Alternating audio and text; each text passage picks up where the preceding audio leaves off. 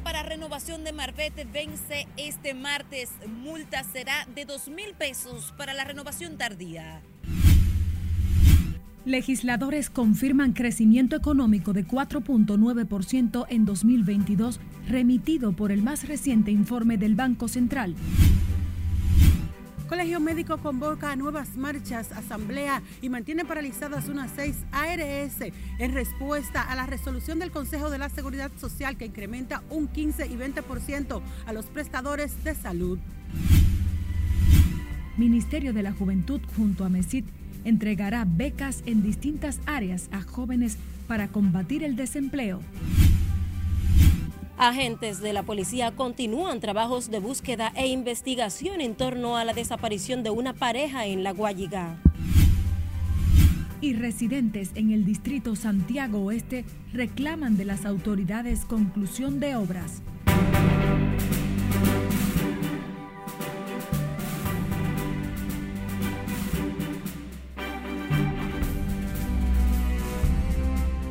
Hola, muy buenas tardes. Muchísimas gracias por acompañarnos en la presente jornada informativa de RNN Canal 27. María Cristina Rodríguez hará el recorrido noticioso junto al cuerpo técnico y de producción. Un placer informarles. A horas de vencer el plazo para la renovación del Marbete, más de 200 mil propietarios de vehículos no ha completado el pago para el derecho a la circulación vehicular correspondiente al 2022-2023 y los que no cumplan con el compromiso deberán pagar una multa de 2 mil pesos adicionales al pago del impuesto. Margaret Ramírez nos cuenta más en directo. Buenas tardes, Margaret, para ti. Gracias, así es. Muy buenas tardes. A partir de este miércoles, los agentes de la Dirección General de Transporte Tránsito Terrestre fiscalizarán a los conductores que no hayan pagado el impuesto a la circulación a tiempo. Eh, lo que diría que que sería bueno que le que den una prórroga, que sea de 15 días más. Para la temporada 2022-2023 deben renovar 1.684.837 vehículos. Ah, usted sabe que somos dominicanos y los dominicanos, la mayoría siempre dejamos todo para último. A veces sin uno hasta que sin uno darse cuenta le, le pasan las cosas. Entonces, eh, como yo trabajo, eh, salgo a las cuatro y media, siempre ya los bancos ya estaban cerrados cuando yo salía, pero ya hoy nos decidimos a venir a buscar esto ya, porque ya es ¿Hoy tuve entonces que pedir un permiso? Como ah, tuve que pedir un permisito pequeño, sí. Eh. Cuatro meses después de haber iniciado el proceso para el pago del impuesto a la circulación y a horas de cerrar el plazo, Cientos de dominicanos hicieron largas filas en las entidades bancarias acreditadas para cumplir con el compromiso.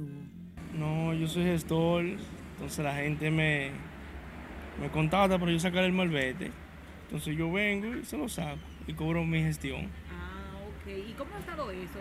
¿La gente lo hizo a tiempo? ¿Mucha gente te ha contactado? No, hay mucha, hay mucha gente. Mira, aquí yo tengo como 20 malvetes de cada persona diferente. Vengo haciendo mandado de personas que no pueden hacerlo y uno le hace el favor de esas personas que piden permiso y no pueden venir, no se lo hace. Tengo unos cuantos aquí, tengo como 10.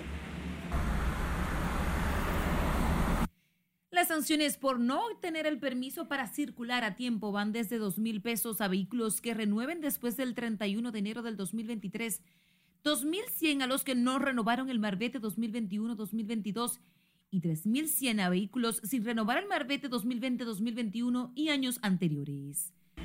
A los que lo dejaron para última hora está bien puesta, porque tenemos tres meses y pico con eso y lo dejamos todo para, lo, para último, dominicano al fin. La Dirección General de Impuestos Internos ha advertido que no habrá prórroga. Vencido el plazo, los conductores deberán acudir a una oficina de la Dirección General de Impuestos Internos para hacer el pago al marbete. Es todo lo que tengo por el momento. Retorno contigo al estudio. Muchísimas gracias, Margaret Ramírez. Legisladores de oposición confirman el crecimiento económico de 4.9% durante el 2022 presentado por el Banco Central. Sin embargo, advierten que no se sienten la masa pobre. Nelson Mateo nos dice por qué. Crecimiento es la sumatoria del aporte de todos los sectores productivos. En el Congreso se refirieron al más reciente informe del Banco Central. La oposición no pudo refutar la resiliencia de la macroeconomía timoniada por la Junta Monetaria con resultados de un crecimiento de un 4,9% durante todo el año pasado. Entonces, es una magnífica oportunidad de que ese crecimiento económico que no se puede negar eh, sea utilizado para que el arroz baje de precio, para que los huevos bajen de precio, para que los víveres bajen de precio, para que los alimentos, los materiales de construcción y las medicinas lleguen a precio, a precio accesible a la población. Como Bautista Rojas, el oficialismo reconoce la estabilidad financiera manejada por el Banco Central a pesar de la crisis internacional, pero también la necesidad de mejores precios. Eh, hace unos días, desde ayer estuve fuera del país y, visité un, supermercado y todo está alto, todo, todo, todo. Inclusive los combustibles están más altos que aquí hay que someterse a los que dicen los números, ¿verdad? Los números, las estadísticas hablan por sí solos y lo que estamos diciendo es que nosotros hemos crecido en términos económicos y que la, se ha hecho una reducción. Habrá que someterse a los programas de incremento de los programas sociales que ha tenido nuestro gobierno, que le ha dado facilidades a muchas personas de que salgan del nivel de pobreza. Desde luego, hay que seguir trabajando, señores. Apenas tenemos dos años y medio en gobierno. Los premeístas insisten, sin embargo, en que los altos precios, a pesar del buen manejo de la macroeconomía, no es un problema exclusivo de República Dominicana. Luego de la pandemia, eh, gracias a Dios, ha habido una franca recuperación de la economía y pienso que esos números que da el Banco Central eh, son los números ciertos. Eh, vemos cómo el turismo, el comercio se ha ido recuperando. hay una gran inflación a nivel mundial que es cierto eh, que ha venido de la misma pandemia y de la problemática de la guerra, pero pienso que nosotros hemos ido avanzando, que tenemos una economía saneada. Los legisladores del gobierno y la oposición recomiendan al gobierno crear políticas de ejecución presupuestaria que permitan que el crecimiento económico se sienta en el costo de la vida. Nelson Mateo, RNN. El Ministerio de la Juventud junto al MESIT entregará más de 15.000 becas en áreas de mayor empleabilidad para combatir el desempleo y generar oportunidades para los jóvenes. Así lo afirmó este martes el ministro de la Juventud tras encabezar una misa en la catedral por la celebración del Día Nacional de la Juventud. Lauri Lamar tiene más detalles y esperemos que poco a poco se vayan construyendo oportunidades para que la juventud no tenga que emigrar. Se trata de un programa de formación profesional dirigido a jóvenes en condición de vulnerabilidad y con capacidades especiales, según explicó el ministro de la Juventud Rafael Jesús Félix, quien aseguró además que esa entidad está enfocada en otros programas educativos para apoyar el desarrollo de ese segmento de la población. Pero sobre todo democratizar las becas para quienes realmente las necesitan.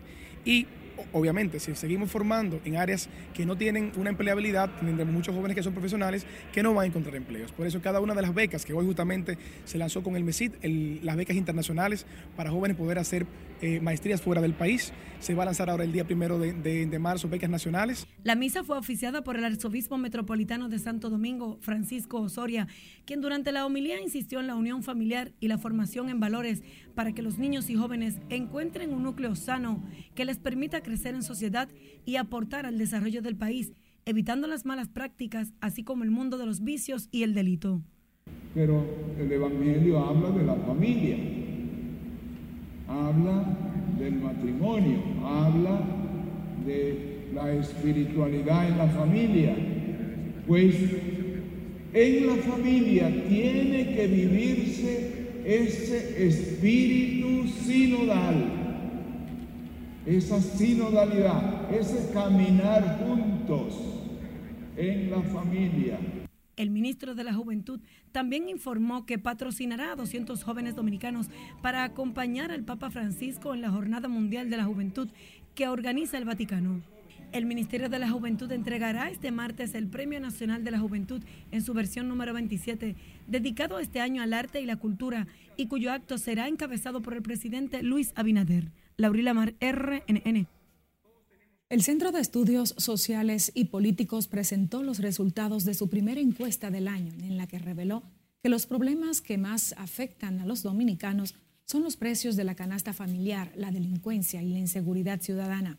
De acuerdo con el estudio, el 20.3% de los entrevistados define su situación económica como mala, 56.9% la cataloga como regular y el 14.4% que la considera buena. Esta es la evolución de los eh, posibles candidatos a la presidencia desde el pasado año. Eh,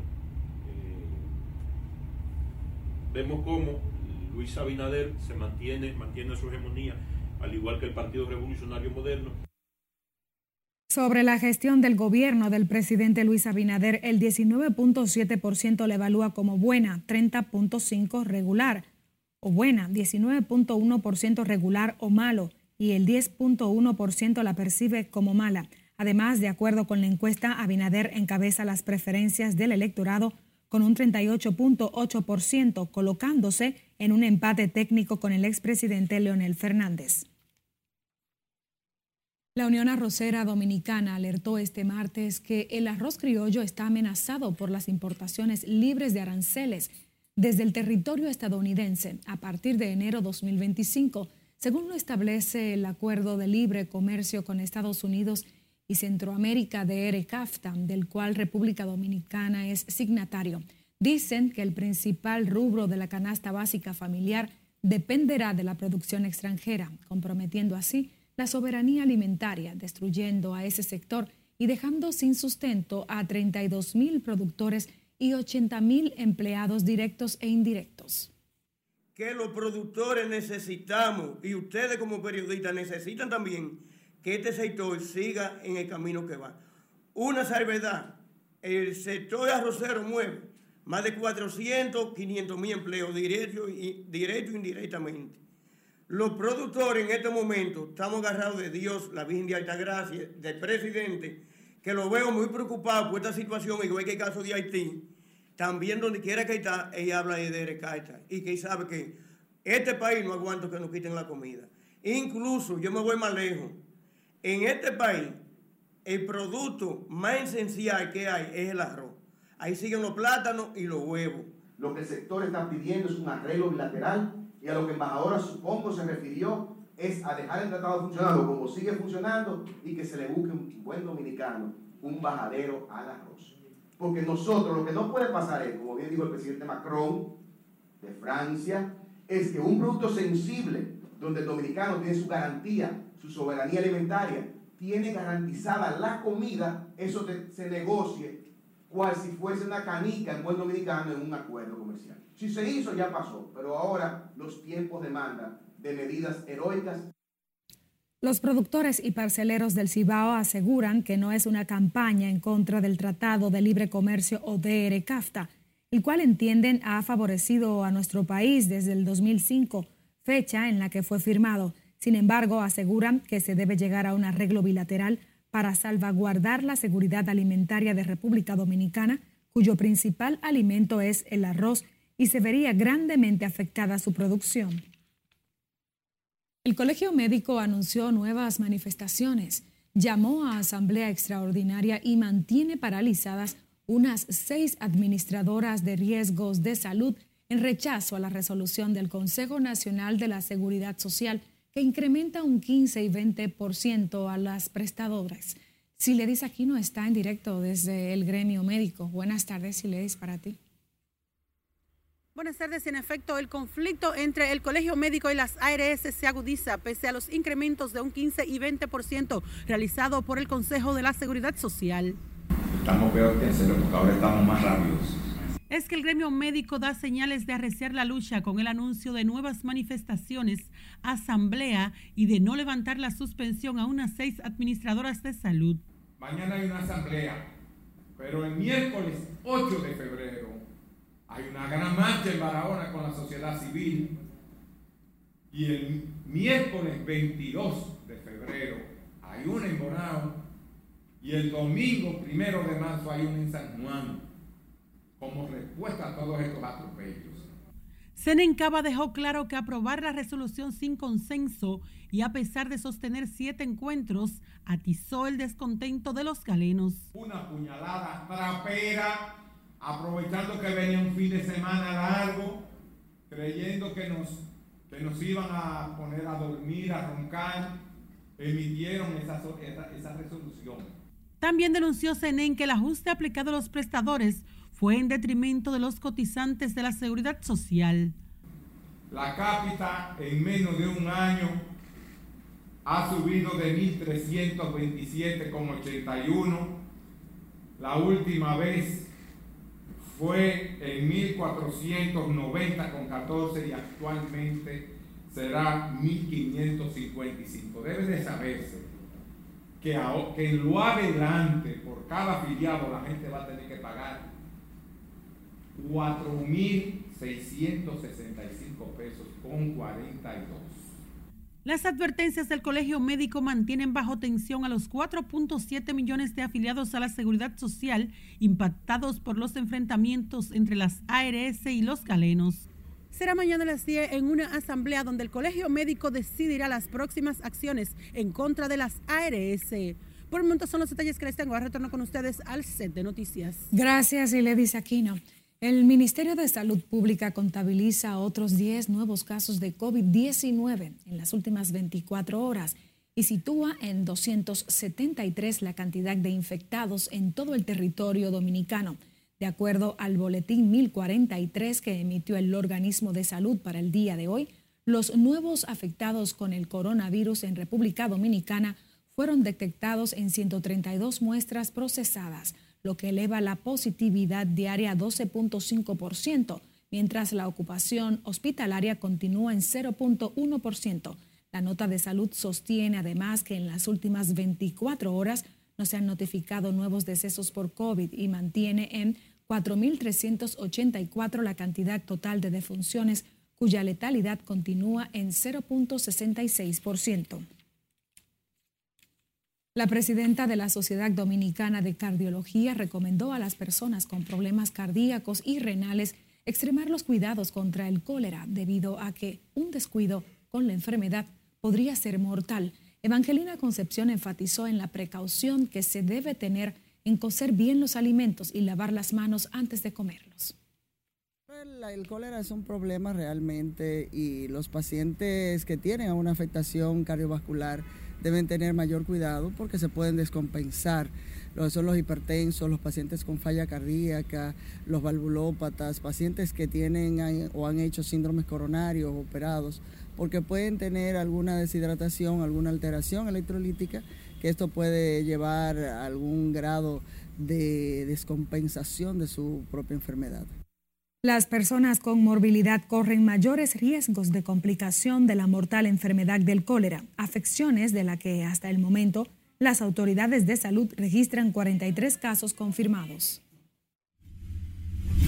Nos vamos a comerciales, pero al volver, vicepresidenta Raquel Peña encabezó homenaje a héroes, próceres y mártires responsables de la libertad e independencia del país y en Haití dimite del Consejo de Transición ex senador que sería alternativa a Ariel Henry.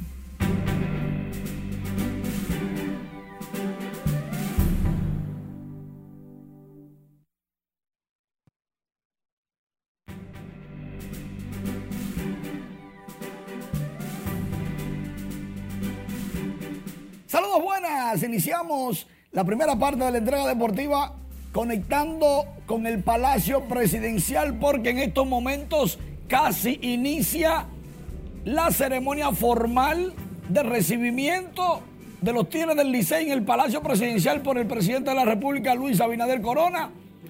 Y luego de la bienvenida, los Tigres del Licey recibirán la bandera nacional porque van para Venezuela, para la Serie del Caribe este miércoles en un vuelo charter esta bandera tricolor que normalmente se le entrega a todas las delegaciones deportivas que van a eventos internacionales importantes, va de la mano de un mensaje primero de apoyo y luego, y luego, como siempre, de agradecimiento por la entrega de todos, no solo de los Tigres del Licey, sino de toda la liga para entretener y llevar un buen torneo a toda la República Dominicana. Ahí está el trofeo de la Corona 23 de los Tigres del Licey.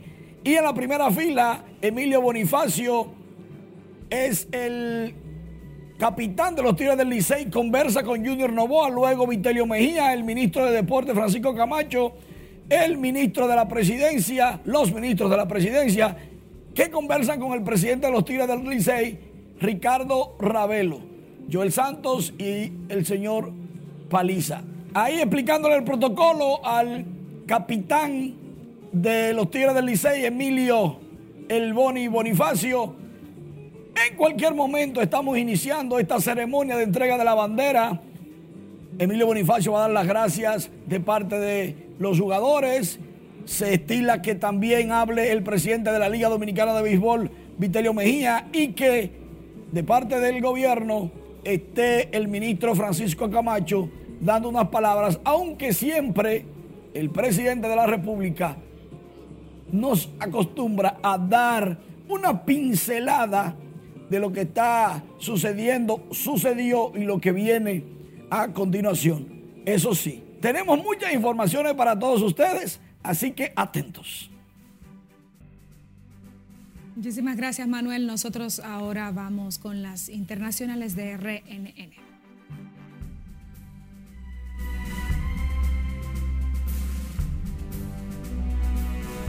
El Congreso peruano suspendió hasta este martes el debate para decidir si se adelantan las elecciones generales para el próximo octubre, mientras continúan las protestas y bloqueos demandando la renuncia de la presidenta Dina Boluarte. Cesarina Ravelo nos dice más en el resumen internacional. El país se mantiene en vilo por las propuestas que buscan una salida institucional a la grave crisis política y social que vive la nación luego de la destitución de Pedro Castillo el pasado 7 de diciembre y el ascenso de Dina Boluarte, quien enfrenta protestas desde el inicio de su mandato. Sin embargo, la presidenta de Perú emplazó al Congreso para que se adelanten los comicios, advirtiendo que de lo contrario lo hará impulsando reformas constitucionales desde el Poder Ejecutivo peruano. Manifestantes palestinos protestaron este martes contra las autoridades israelíes en la zona del Yabal Mukaber en Jerusalén Oriental, demandando el cese de la demolición de viviendas en esa localidad. Las protestas impusieron el caos en la ciudad, paralizando el comercio y otras actividades cotidianas, tras los bloqueos de carreteras con neumáticos incendiados, lanzamientos de piedras y derrame de aceite en las calles, para evitar que las autoridades israelíes continúen demoliendo viviendas con el pretexto de que fueron construidas de forma ilegal. Francia se lanzó a las calles hoy también en protestas a nivel nacional contra el proyecto del gobierno que reforma el sistema de pensiones que elevará la edad mínima de jubilación de 62 a 64 años. Es la segunda convocatoria por parte de los sindicatos y esperan que las nuevas movilizaciones superen el número de manifestantes del pasado 19 de enero, donde protestaron unos 2 millones de personas. Sin embargo, pese al optimismo de los sindicalistas, aseguran que los ciudadanos marcarán un hito al tiempo que el ministro del Interior anunció la movilización de 11.000 policías para hacer frente a las protestas. El gobierno asegura que no hay marcha atrás y considera que la reforma es esencial para salvar el sistema distributivo. Asesinan otros tres jóvenes en una zona rural del departamento colombiano de Antioquía y ahora son 12 los muertos de forma violenta en esa localidad en el primer mes del año. Las víctimas fueron sacadas de sus viviendas y ultimadas en las veredas de la frisolera del municipio del campamento y sus cadáveres lanzados a la orilla de la carretera que comunica dicha vereda con Manzanillo, con lo que se engrosa la lista de muertes violentas en enero que se ha tornado sangriento. Ascienden a 95 las víctimas mortales y a 221 los heridos por la explosión de una mezquita al noreste de Pakistán. El ataque se produjo cuando cerca de dos centenares de feligreses se congregaban en el templo para orar en la ciudad de Peshawar, en la provincia de Khyber Pakhtunkhwa, cuyo atentado derribó parte de la edificación que cayó sobre los fieles, donde se inmoló el atacante. Renunció como primer ministro de Haití el ex senador Steven Benoit antes de ejercer el cargo de manera efectiva y a un año de ser designado por el Consejo de Transición en el Acuerdo de Montana. Benuit pidió a Ariel Henry que también dimita para facilitar la salida de la crisis, al asegurar que su renuncia es para facilitar futuras negociaciones con otros sectores vitales de la sociedad y que su decisión no implica abandonar a sus partidarios ni los ideales que representa. El ex senador dijo que sentía preocupación por la falta de avances a la crisis política y social que arrastra la isla y ha pedido que se continúe con las negociaciones para lograr un acuerdo por parte de la Comisión Nacional de Transición. En las internacionales, Cesarina Ravelo, RNN. Motorizados despojaron de dos fusiles a igual número de miembros del Ejército de República Dominicana cuando estaban de servicio en la fortaleza Carlos A. Castillo Pimentel, en Constanza, provincia de La Vega. El hecho ocurrió la madrugada de este lunes mientras los soldados custodiaban la entrada al recinto. La información preliminar indica que dos personas con pistolas en mano obligaron a los militares a entregar las armas hasta el momento, los nombres de los militares no han sido dados a conocer. El caso es investigado por el ejército, así como por agentes de la Policía Nacional y miembros del Ministerio Público. Mientras agentes de la Policía Nacional continúan los trabajos de búsqueda y la investigación sobre la desaparición de una pareja en el distrito municipal La Guayiga, en Pedro Brán, vecinos y familiares temen lo peor por el misterio que rodea el caso desde el primer día. Scarlett Guichardo da seguimiento. Muy buenas tardes, Scarlett. Gracias, buenas tardes. La desaparición de Elizabeth Almarante Pacheco y Luis Miguel Jaques Rodríguez mantiene en vilo a los comunitarios de La Guayiga que aseguran no han tenido momentos de paz desde que ocurrió el hecho. Yo me siento preocupada por la situación de cómo está esto por aquí. La situación mantiene consternados a los vecinos del hombre y la mujer de 32 y 24 años que tienen sus reservas sobre el caso. Bueno, yo me siento triste porque ella estudió conmigo en el liceo de ahí, de primero hasta cuarto, y siempre la he conocido tranquila, pero dígame. Tiene casi una semana. Nueve, ocho días tiene hoy, porque es martes, hace, fue el lunes. ¿Lo sorprendió esto? Sí, a mí me sorprendió mucho porque yo la conocí hace tiempo allá, muchachita. Uno está asustado y todo eso porque, dime a ver, eso nunca había ocurrido, esa eh, cosa así de que desaparece gente por aquí. ¿Tú la conocías a ella? Yo no la conocía muy bien, yo pero ella cruzaba y venía aquí a comprar y todo, pero hasta ahora una persona normal, tranquila. El hermetismo impera en los alrededores de la casa donde la pareja fue vista por última vez por quienes residen en esta comunidad preocupados por los actos criminales. Bien mal estamos. Pero yo no salgo de mi casa, yo no me salgo para mi casa, para ir colmado y a la banca. Esas son mis salidas. ¿Se sienten inquietos ustedes? Bueno, cuando yo vivo no se oye casi nada ni la música. Él tenía un puesto de embutido y arriba y la mujer era profesora, pero di que a fondo no lo conocía bien. ¿no? ¿Ustedes se sienten inquietos con esta situación? Pero claro, ya yo a las 6 estoy en mi casa, ya o a las 7. Yo no concho esa hora. ¿Por qué? Por la delincuencia que hay aquí, tú sabes. Según fuentes extraoficiales, la pareja desaparecida habría implementado un mecanismo de estafa tecnológica para obtener informaciones de las tarjetas de crédito de sus víctimas y de evitar los fondos. A ocho días de la desaparición de Luis Miguel y Elizabeth, agentes de la policía continúan con los trabajos de investigación para tratar de encontrar a la pareja y esclarecer el hecho. Esta es la información que tengo de momento. Paso contigo al centro de noticias. Muchísimas gracias, Scarlett Guichardo. El titular de la Procuraduría Especializada contra la Corrupción Administrativa, Wilson Camacho, aseguró este martes que en el combate a la corrupción y la impunidad no debe haber medias tintas. A través de un mensaje en Twitter, Camacho dijo que República Dominicana continúa mejorando en el índice de percepción de la corrupción. El magistrado expresó que el país pasó de 30 a 32 puntos, avanzando cinco posiciones para convertirse en el número 123 de los 180 países estudiados. El índice de percepción de la corrupción de este año revela que los niveles de corrupción están estancados en todo el mundo. La medición clasifica a 180 países y territorios de todo el mundo según sus niveles percibidos de corrupción en el sector público. Propósito, el movimiento cívico Participación Ciudadana llamó a las autoridades del Estado en todos sus poderes a incrementar los esfuerzos para atacar los casos de corrupción y continuar avanzando en contra de ese mal, como lo establece un informe de Transparencia Internacional. Al presentar los resultados del Índice de Percepción de la Corrupción 2022, el órgano indicó que a pesar de que en República Dominicana se percibe menos actos de corrupción, sigue causando, causando malas notas en esa materia.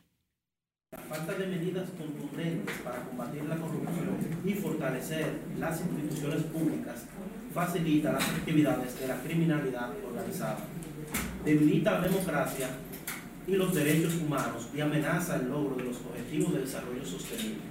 También propicia la violencia, el daño ambiental y la migración a lo largo del hemisferio, afirma Transparencia Internacional en el documento dado a conocer el día de hoy en Berlín. Que apela a ser más transparente en la lucha contra la corrupción y la impunidad, sin embargo, lamentablemente las últimas sentencias que hemos visto, pues le va quitando ese deseo al pueblo dominicano y, y va eh, perpetuando quizás el conformismo otra vez. Entonces, eso sí tenemos que cambiar. Los representantes de Participación Ciudadana indican que República Dominicana tiene el reto de continuar la lucha por la institucionalidad democrática, la transparencia y el fortalecimiento del sistema de justicia para poner fin a la impunidad. Según los resultados presentados por Transparencia Internacional en el Caribe, República Dominicana obtuvo una puntuación de 32 de 100, ganando cuatro puntos durante los últimos dos años como resultado de las medidas adoptadas para fortalecer el Ministerio Público y otras entidades de control. La Procuraduría General de la República informó que abrió una investigación en contra de Jairo González Durán, presidente de la empresa Harvest Group y asociados, dedicada al trading e inversiones en valores en República Dominicana y a las criptomonedas, por una supuesta estafa multimillonaria. Así lo informó una fuente ligada a la investigación, quien dijo que tan pronto el Ministerio Público recibió más de 50 denuncias, inició la pesquisa correspondiente. El caso es investigado por Jenny Berenice Reynoso, directora de persecución del Ministerio Público, junto a un equipo de fiscales. Más de 354 mil gramos de distintos narcóticos fueron incautados por autoridades en el primer mes de este año lo que representa un golpe contundente al microtráfico de drogas en todo el territorio nacional. Durante operativos y allanamientos, las autoridades ocuparon 50.654 gramos de cocaína, más de 300.000 gramos de marihuana, más de 1.500 de crack y más de 400.000 gramos de heroína, además casi 300 pastillas de éxtasis.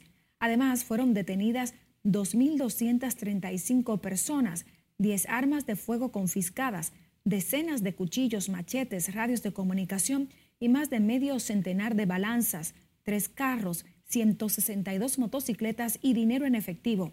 Los operativos fueron realizados por la Dirección Nacional de Control de Drogas con apoyo del Ministerio Público y agentes de la Policía Nacional.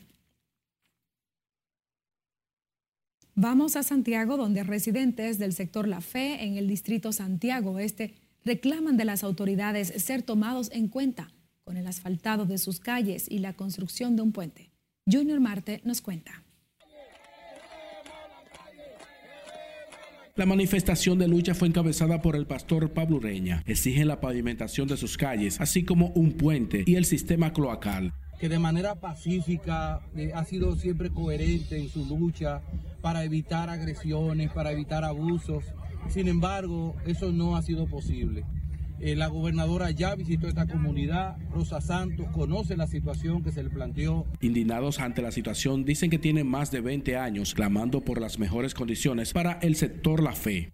Y nosotros lo que estamos pidiendo es un chin de asfalto, un chin de cloaca y que nos que no asfalten el chin del sector que tenemos sin asfalto para nosotros vivir dignamente. Este puente se derrumbó, se derrumbó con un camión del ayuntamiento.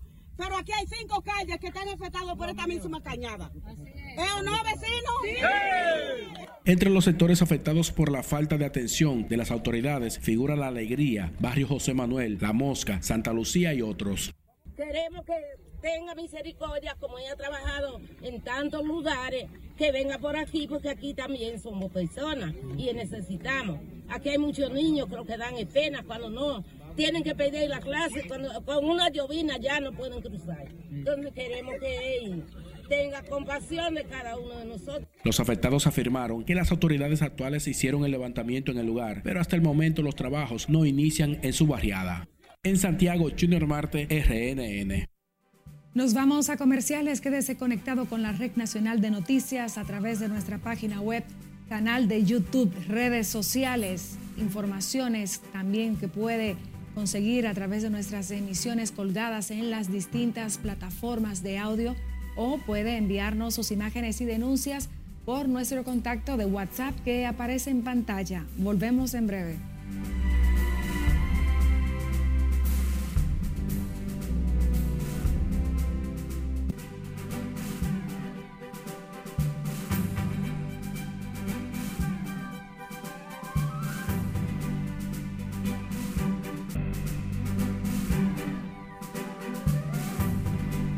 Con más noticias RNN. La vicepresidenta Raquel Peña encabezó este martes un homenaje a los héroes, próceres y mártires responsables de la libertad e independencia de República Dominicana. El acto forma parte de las actividades que dan apertura oficial al mes de la patria y del ciclo patriótico, con lo que se busca perpetuar no solo el respeto hacia los defensores de la patria, sino también hacia los símbolos patrios. Este homenaje a la nación dominicana, forjada en el fuego misional, redentor y lleno de amor a la tierra de nuestros antepasados, antepasados que se traducen en valores, identidad, idiosincrasia, entraña una profunda decisión de mantener vivos en las mentes de sus ciudadanos de hoy y de mañana la memoria histórica, proyectando hacia el porvenir los esfuerzos y sueños de quienes nos precedieron en el tiempo. La conmemoración en la que también participaron autoridades militares y civiles, así como representantes de la Comisión Permanente de Efemérides Patrias y del Tribunal Constitucional, tuvo lugar en la emblemática Plaza de la Bandera, donde estudiantes izaron la insignia tricolor más grande que tiene el país en la cúspide del monumento histórico.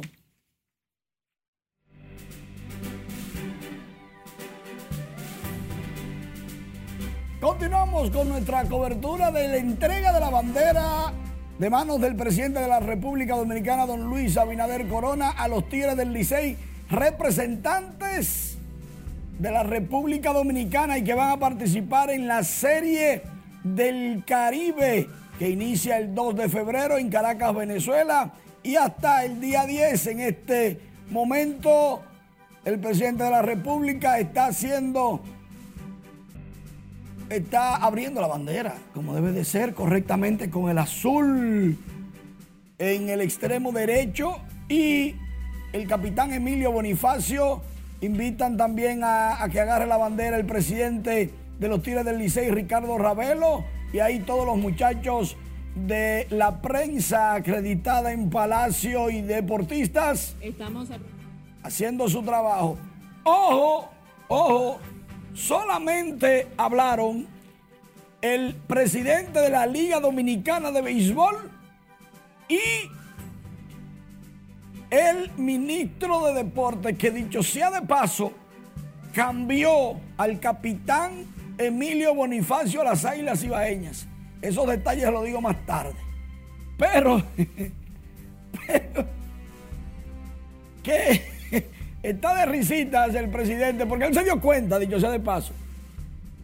Cuando presentaron a Emilio Bonifacio, dijo capitán de las águilas, pero eso es un desliz. Eso fue un desliz. Gracias, señor presidente, por recibir a los campeones, 23 veces campeones Tigres del Licey. Y de paso, vamos a continuar con las informaciones y María Cristina Rodríguez.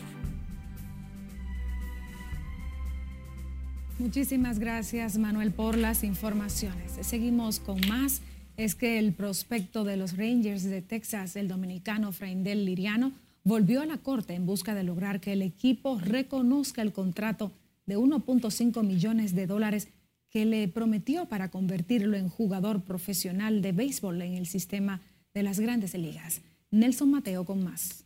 Yo espero yo que todo se resuelva y que se me cumpla. Oriundo de Nizao, tierra del Cooperstown, Vladimir Guerrero, este prospecto acudió a los tribunales esperanzado en que la justicia pueda conseguir el contrato que los Rangers de Texas no le quieren reconocer.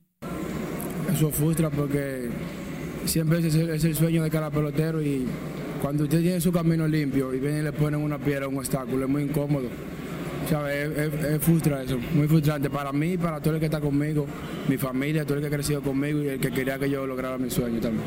Se siente frustrado, pero su litis no le ha impedido seguir practicando en busca de su sueño de llegar a grandes ligas, tal y como lo sostiene Jonathan Peralta, su abogado. No, el proceso ahora está en una etapa de instrucción. Técnicamente hoy vamos a escuchar los eh, representantes de Texas y de la MLB. Ya la parte de los testigos se conoció en la audiencia anterior y hoy ellos van a fijar su posición y aportarle al tribunal qué saben sobre el caso de una manera que esperamos sea sincera y sin cometer perjurio como establece la ley.